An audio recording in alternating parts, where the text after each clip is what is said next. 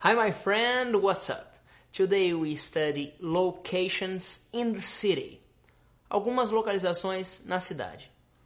You can, I ask you, is there an internet cafe near your house? Lembre-se que esse is there é tem.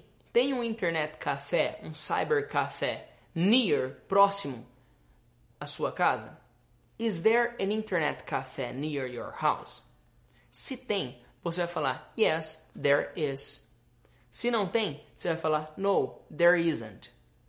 Agora, se você quer me dizer o caminho para esse internet café, você pode dizer, Felipe, walk three blocks. Blocks são quadras. Turn left, vire à esquerda. Turn right on the second street, vire à direita na segunda rua. It's in front of the supermarket. É na frente do supermarket.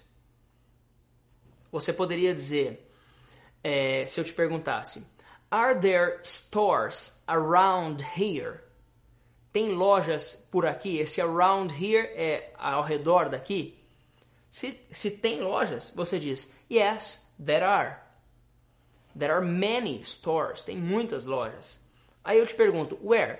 Aí você pode me dizer, go down the street and turn right.